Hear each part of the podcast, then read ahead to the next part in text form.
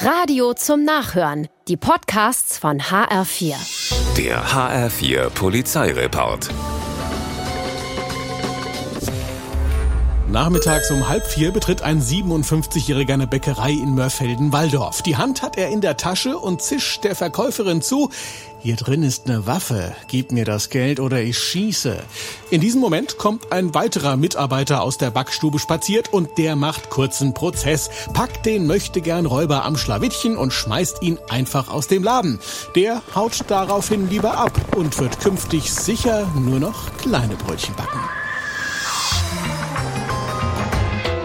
Auf der A5 ist eine Zivilstreife unterwegs, als im Rückspiegel eine Zivilstreife mit Blaulicht auftaucht. Verwunderung bei den Beamten. Sie machen Platz und das andere Polizeiauto überholt.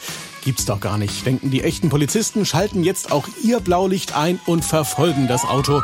Am Darmstädter Kreuz folgt die Kontrolle. Der 60-jährige Fahrer hat das Blaulicht bis dahin schnell im Fußraum verschwinden lassen.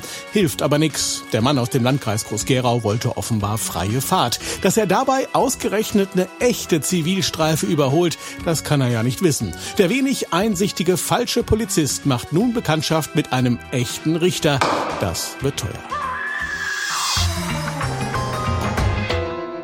Rückwärts will ein 54-Jähriger in Sachsenhausen einparken, als er versehentlich Vollgas gibt. Der SUV rast los, rammt einen anderen Wagen, dann einen Baumschutzbügel, ein Lastenrad und ein weiteres geparktes Auto.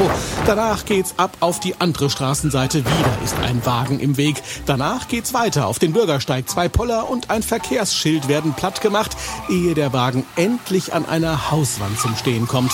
Schaden 80.000 Euro. Wie es passieren konnte, unerklärlich.